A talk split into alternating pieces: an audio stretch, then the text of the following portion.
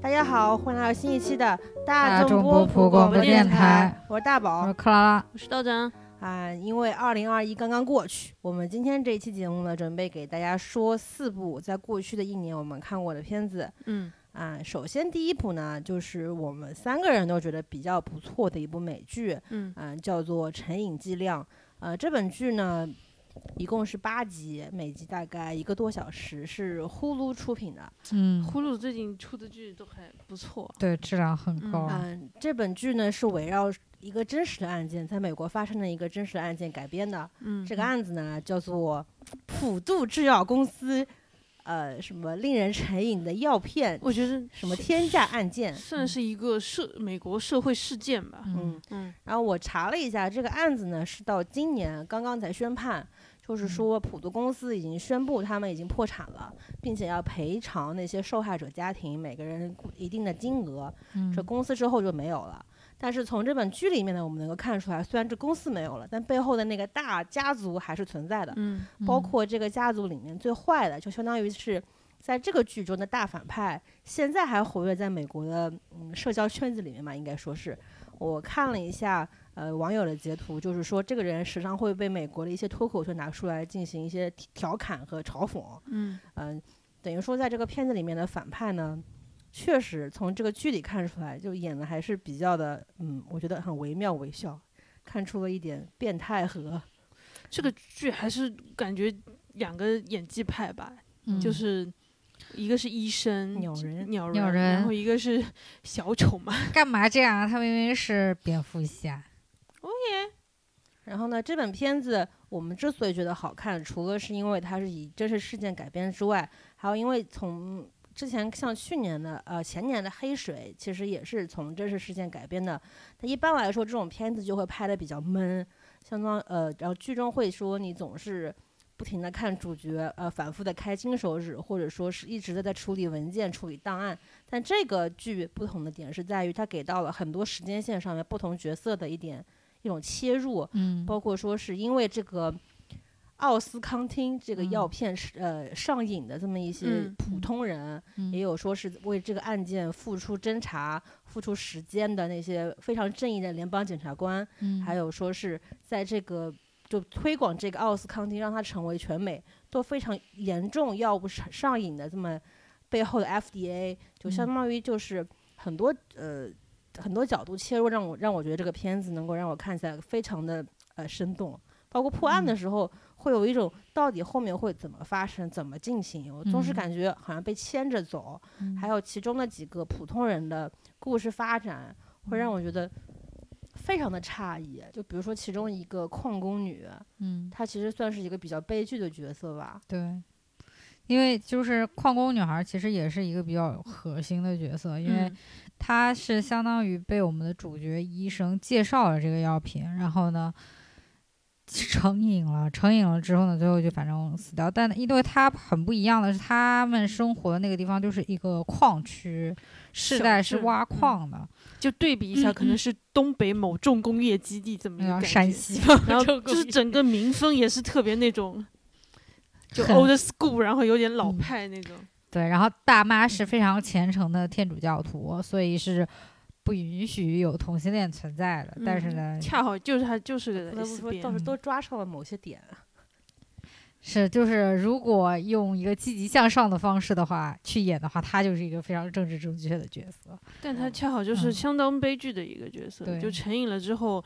经过的就是数次的戒毒，然后又复吸，戒毒嗯又复吸，最后就死在了，就是确实就是那个吸毒过量那种死掉。嗯对对对对然啊后，还有一个角色呢，就是迈克尔基顿演的那个嗯小镇医生，嗯嗯他的整个过程让我觉得非常的恐怖。他一开始是劝人向善、帮人治疗疼痛的这么一个医生，嗯他他被医药代表劝服了之后，说还要买这个奥斯康汀，他就嗯不停不断的把这个很新型的、看起来可以治疗病痛的这么一个药去推荐给他的病人。因为他的出发点其实是很好很善意的，对因为他们那个镇上就他一个就是医医生生诊所的感觉， GP 他要做嗯很多，他几乎是一个全科的东又要嗯接生了，对要治疗病痛了，对，包括刚才那个姑娘也是她接生出来，她也一直在强调。然后她跟嗯镇上人就是属于关系很好的，这种小镇就是就是很强烈的情感纽对带。对，就是人情世故，就每个对人都知道互相的名字。结果他，呃，在发现这个药可以让人成瘾之后，他其实本来是要去解决这个事情的，但他遇到一场车祸，他被迫就使用了这个药之后，他就上瘾了。当他、嗯当他对那个医药代表说：“我今天叫你过来，不是为了质问你说这个药它可以让人上瘾，为什么你们告诉我不会？我是问你，你有多带的多余的药吗？”就当时她露出那个表情，我觉得还是蛮震撼，就是对有一种很贪婪的感觉。对对对，就前对面她明明是一个很正直，就是很 decent 这么一个人，对对对嗯突然之间感觉像一个大反派，感觉这个药是他做的一样，就非常的恐怖。结对，果就那 Mi- 一 Michael Keaton 真的 就就是演演嗯坏的人真的很他气是死他我的了舒适区， 沁人心脾的这个反派味道。我跟你说，所然后那一刻我觉得完了，真的完了，就觉得很恐怖。对，就是因为就是在我们的观念里，就是很多人就尤其像我们不太了解美国这种就是药物成瘾的这嗯种文化的时候，我们总会觉得你只要有足够的意志力，你就是可以克服这个东西的，啊你不能戒掉是你自己的问题。但是你就通过这个片，你就发现就是哪怕是那个同性恋小姑娘，她其实内心就是想戒掉，但她戒不掉。然后就 Michael Keaton 演的这个，他是一个医生，而且其实是一个高材生，嗯是为了老婆来到这个就是比较落后的小乡村嘛。他是作为一个医生，是一个非常有权威的代表，而且他完全知道就是上瘾了之后的结果。但是呢，他还是就依然上瘾，而且他是后面因为就是成瘾之后做了一次手术，那个产生就是在手术台上造成了医疗事故嘛，然后就就被剥夺了他那个行医的资格。对，对资格被吊销之后，他去过一趟那个戒毒所的，结果出门的时候还说：“好的，我相信我可以的。下一秒找了一个更刺激的方法去把那 药回磕起”来，对，回到家就开始吸了，你就会觉得就就是就希望被反复踩在地上，嗯反复摩擦，就对这种对感觉，对真的对让我觉得对非常的真实。就哦片里这个药是就是我们比较熟悉的，就是鸦片，就是它是那一类就对是对东西的对衍生其实就物是，因素做的，就嗯是就是这个药就是在这个大企业的包装之下，把它包装成了一个低剂量不容易成瘾的这么药，但其嗯实它像所有的那个鸦片类的药物一样，对都是很容易上瘾的，而且嗯就是它的上瘾呢，是对你的脑子会有一点气质，对就是实质性的改变，所以对你会对变得很很难戒，就嗯而且里面的医生也说，这个药想要完全的戒掉，几乎是不可能的。嗯呃，我其实还喜欢这个片子里面的一个视角，就是他们内部公司的销售组，啊，对对对，对，因为他给了一个角度，就是呃，那个普渡公司他们啊、呃就是要找了一批医药代表，因为医药代表是负责卖药给医生的嘛，所以他们要不停的去训练他们的那个话术啊。嗯而且不停地去更新，因为他们刚开始是十毫克的，然后慢慢增加到每一片是二十八十、四十，甚至一百六毫克一片都药要。变成一个椭圆形的药片了，而且它本来是个对圆形药片，就是没有需求，我也要创造需求。对，然后嗯说什么突发性疼痛啊，嗯、嗯就编了很多什么疼痛专家啊，乱七八对糟的。而且他们还办了什么疼痛杂志、疼痛学会，嗯就是掌握了话语权的同时就还。凸显出资本主主义社会的丑恶啊，系统性的一个包裹。他们还打了很多的广告，让、嗯让别人都觉得这个药可能真的不到百分之一人会上瘾，就跟别的药不一样，其实都是嗯骗子。然嗯后其中呢，给我的感觉就是很像在大厂上班，嗯，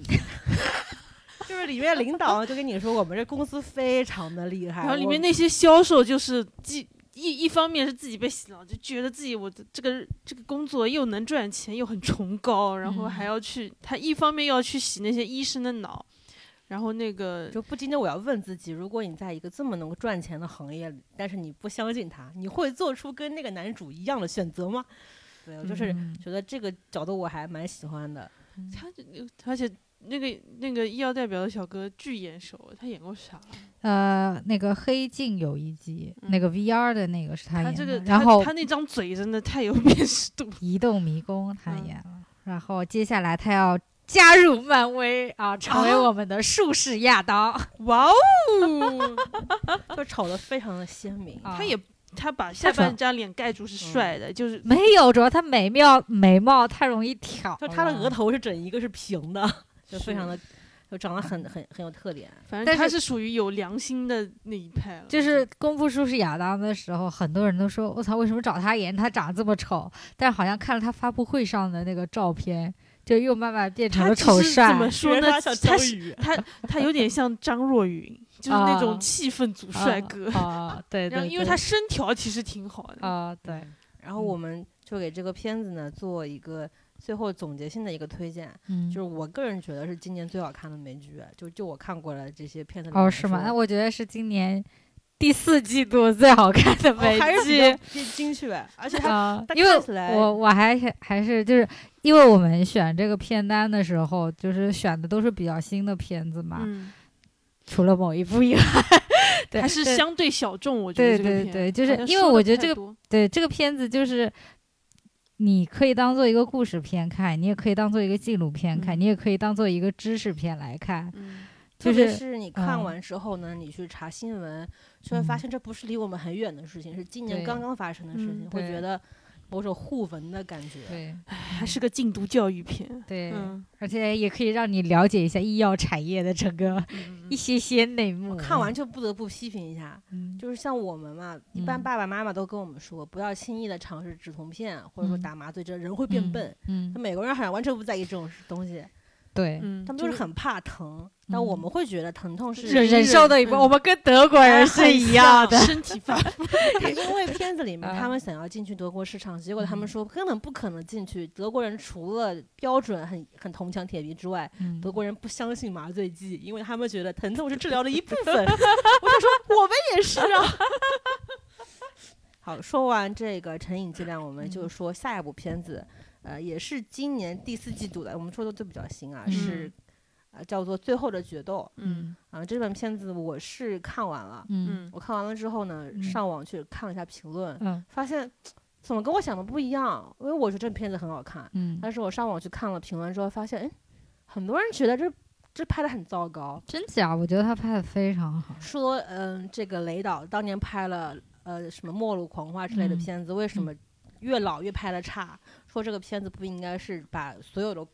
罪过嗯都归于男性，反倒嗯觉得女性就是完全胜利的，就正确的一个角度。嗯就跟我这是看完这个片子之后，我反正写了一个短评嘛，嗯，这是什么屌丝发言？然后刚我才那 段，我说我说这个片子可能唯一的不足，或者说是唯一可能会被别人指摘的地方，就是嗯他把最后一部分女性的那个角度当做真相去表达，肯定会戳中很多人的肺管子。嗯，结果没想到评论里真的是这么这么这么说的，但我觉得他拍的太好了，那你就我非常喜欢这一部。就是作为一个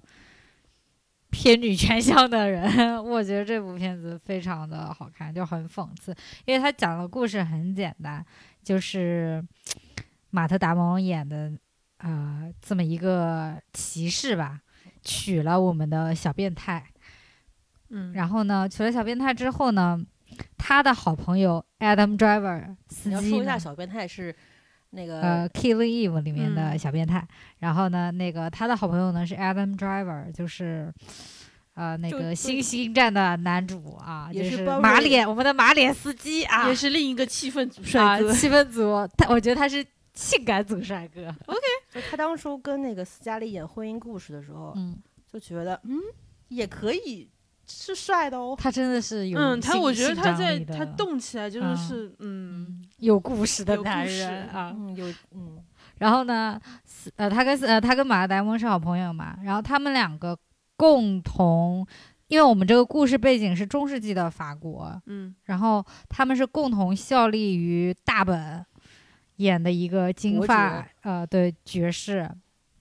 然后呢，因为那个司机呢，他天天就是帮大本处理他的债务，因为大本下面不是有很多就是像马特达蒙这样的骑士啦，嗯什么什么小小厂主啦，什么他就要去收租，他这个活干得很好，所以呢，大本就很欣赏他。然后呢，马特达蒙演的那种呢，就是一个莽夫啊，嗯他的就我要效忠我的国王，然后呢，就是属于鲁智深那个路线的啊，武力值很好，但是脑子脑子不是很圆滑，然后脾很气也不太好对，很冲很冲的这么一个人。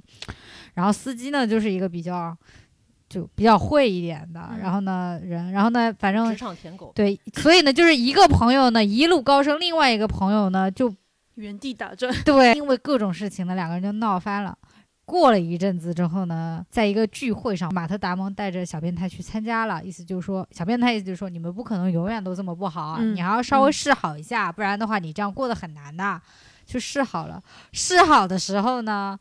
就两个男人就说啊，我们没关系的，好兄弟抱一抱。结果这个时候，马特·达蒙来了一句，就是说跟他的老婆讲说，你去亲 Adam Driver 一口，来表示我们家族对这件事情就放下了。 嗯，然后呢，一吻定情，Adam Driver 就爱上了小变 态。 你你，因为这个片子啊是从三个角度去拍的嘛，对，关于这个吻啊，嗯，他第一个因为角度是就是这个吻就是有三个角 罗度生，门，对对，罗生门，你从啊马克达蒙的那个角度去嗯看呢，呃是不一样的意味，只是一个问候性的一对个对，法式的一个嗯问候的吻。嗯，从 Adam Driver 的角度去看呢，这个女的爱上我了。这女的勾引我，然后从一个女人的角度去这看呢，个女的摇服，她就是爱我，啊她喜欢我，不愧是拜倒在我的石榴裤下，我她是魅力无边，她是这对么个，因为感觉她后面还跟她就是。交集了一下，就交流了一下，因为嗯这个女的呢，就是很喜欢读书的那种嗯名，嗯就是大家闺秀，很喜欢读书，然后还会，然后两她跟那个 Adam Driver 两个人就进行了一番就是书与书之间的一些名句摘录的对话。在那个老婆看来嘛，就是正常的，嗯为了帮老公去社交的社交。到了 Adam Driver 这里，就是灵魂的共振， 这个女人她很不一样。 他是我遗失的另一半灵魂。 这次聚会之后呢，Adam Driver 就失了魂，就是脑子里只有这个大美女，他什么都不想。然后后来呢，那个马特又去帮那个大本。出兵打仗去了，然后后来呢，回来之后他要去向大本上报的时候，反正有一段时间呢，在这个城堡里就是只剩下了他老婆，然后他婆婆也带着仆人走了，婆媳关系不好，带着仆人走了。当天就只有老婆在这儿。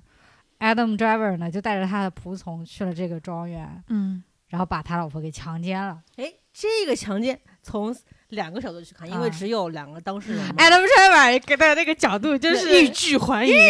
怀疑，不就是你拒绝我，就是你在说勾引我，就是你的说不要 no 不就要，对是就是要要要。对，然后反正就在 Adam Driver 看来，就是这是一个情两趣情是吧对对两情相悦，你来我往啊，这是一个两个人之间这种性张力的 tango 之类的，反正他就把他抢了。但在小变态眼里，就是纯粹的强奸。我嗯靠，你这人怎么上门就把别人干了？就是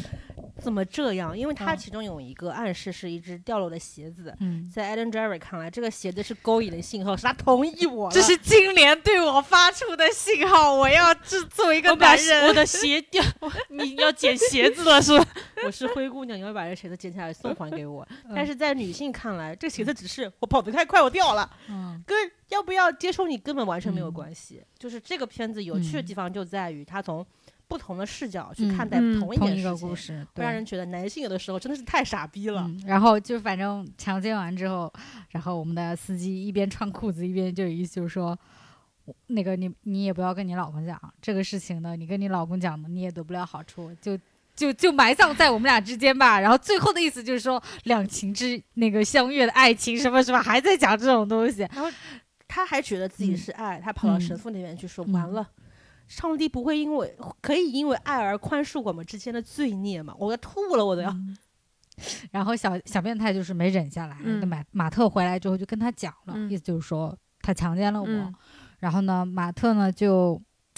就上上告嘛，嗯就是告到了国王那里，然后意思就是说呢，提出就是，然后 Adam Driver 就意思就是说没有，我没有撒谎，我没有强奸他， 嗯然后小变态就说我也没有撒谎，他强奸了我，嗯然后呢，最后得出的就是怎么判裁决这件事情呢？两个男人进行决啊斗，嗯，因为这个电影嗯的故事背景是，呃，中世纪最后一场司法决斗。呃，嗯司法决斗就是我们无法用事实去判断的话，我们就听上帝的旨意。嗯，你们俩互相捅对方，谁嗯输了谁就是输，谁就是撒谎的人，对嗯对，就是这么这么一个故事背景。我想问你们，你们觉得这两个角色啊、嗯有有存在，嗯， 谁比谁更好了这么一个比较吗？都是中世纪啊，有什么好比的？对呀、啊没什但么因好为比是的。二十一世纪的片子嘛，肯定是嗯不可能拿中世纪的角度去去看的嘛。嗯就如果是以你们的态度去判断的话，就这两个男性角色谁更好一点，或者就是没有选的必要啊。我选择不结婚。 因为呢，我为什么会问你们这个问题，是因为有不少的评论说，明明在其中马特·达蒙这个角色是一个爱老婆，就呃为自己的骑士精神去买单，呃呃去四处征战，为国王打下赫赫战功的这么一个好男人，为什么在雷导的镜头下面就是一个这么狂妄自大、拥有有毒男性气概的这么一个很差劲的男人？但是他的确就是一个他就狂妄是自啊大的男人啊，我想说，就是没有没有必要这样去比较啊。就是没有必要选，为什么要选？我说，我就觉得两坨屎没有必要比较哪头哪头更香。嗯，只是不同的角度啊，我对觉得嗯还有个问题是来自呃播客宽马路对我们的提问，就是说，如果在国王的视角下，这是一个怎样的故事？国王是哪下？国王他，我觉得他国王又很，啊我觉得可能是他司空见惯的一件事情吧。这是他那个枯燥宫廷生活的一剂调味剂啊。呃我觉得他就是觉得，在我的领土上又有新鲜的事情了，好热闹，我要去凑一下。因为国王就是个昏君啊，就很年轻的小昏君啊，他完全不知道还有就是这种那个新，鲜事儿，对他都连这个就是处决方式，就是要对决这个事情他都不知道，感觉每天嗯就是跟皇后两个人在那里看看乐、消消遣，就是嗯学这样学，到了新知识，对就是他很开心的呀。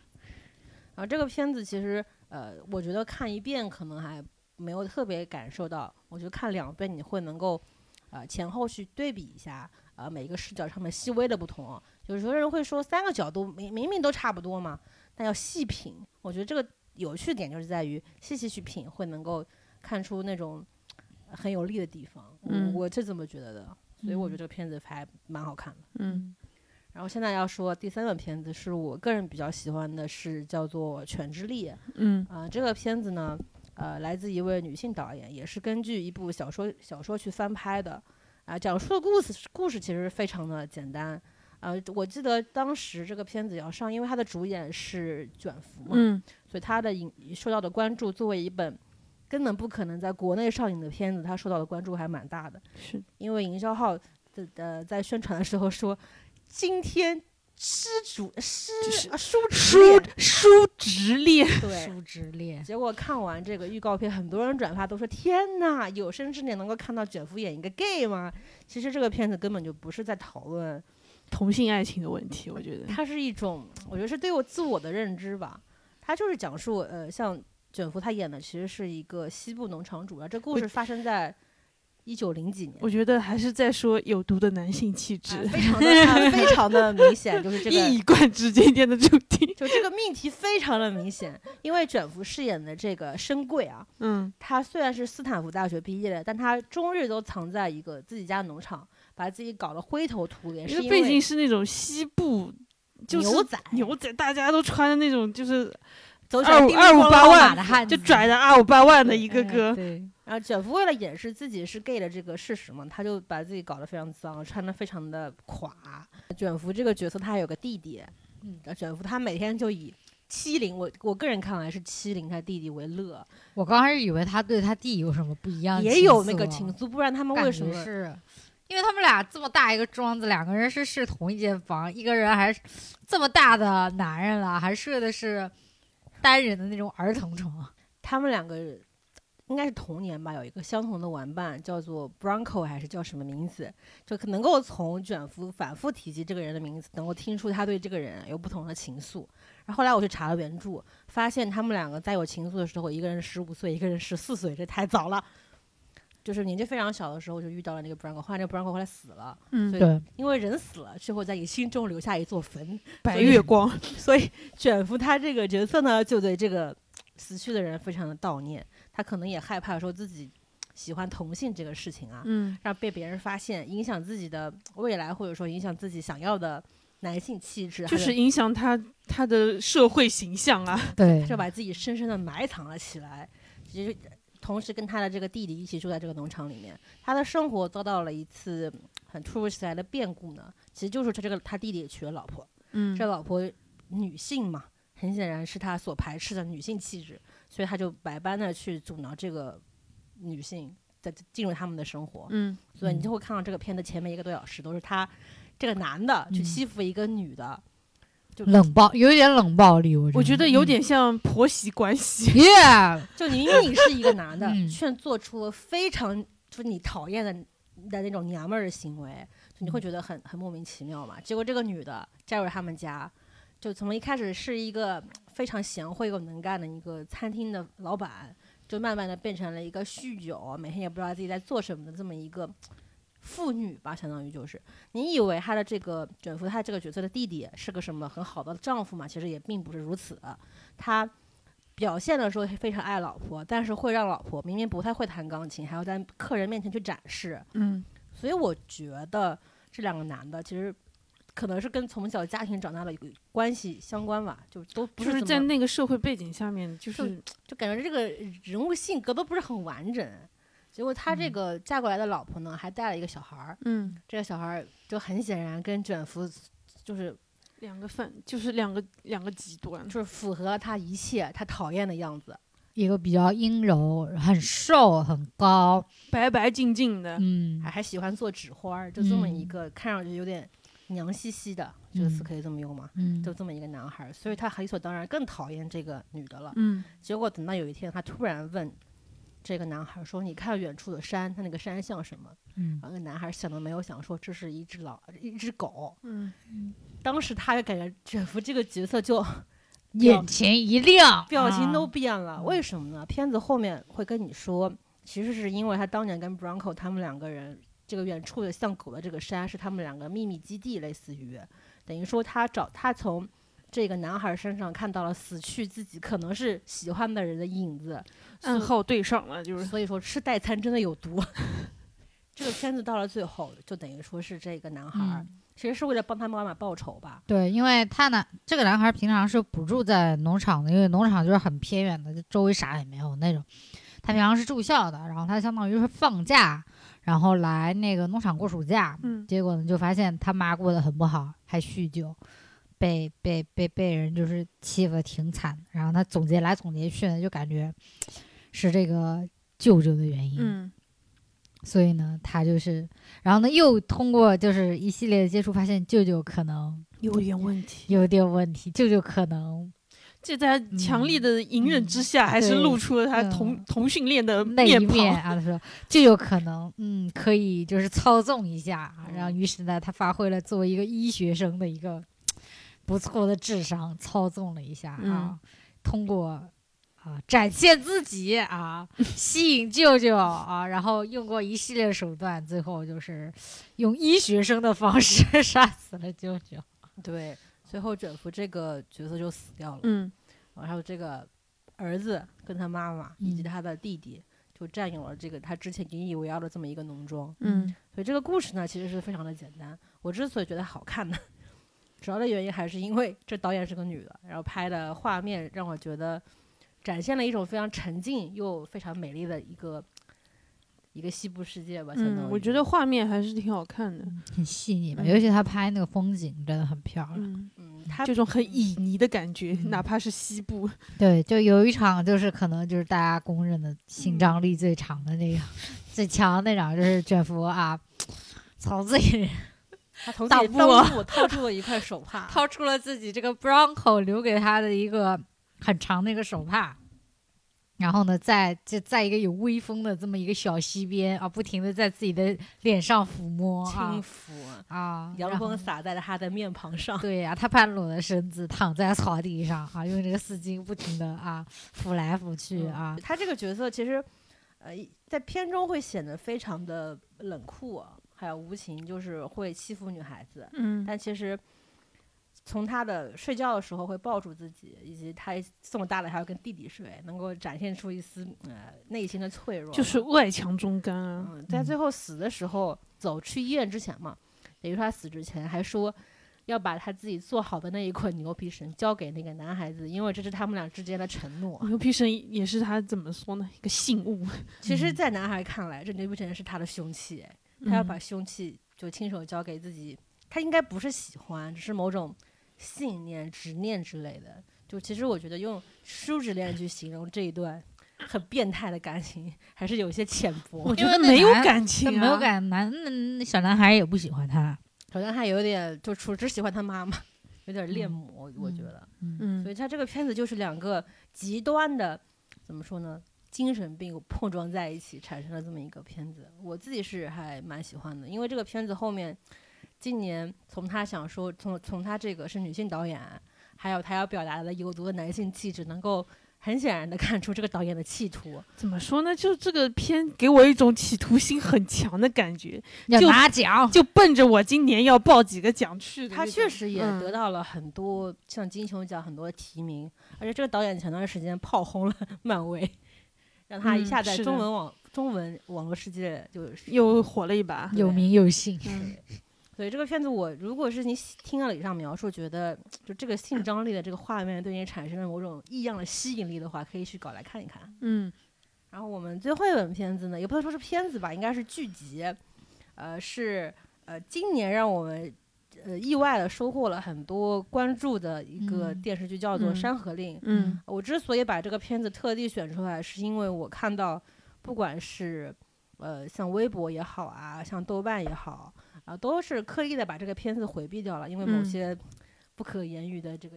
理由吧。嗯但是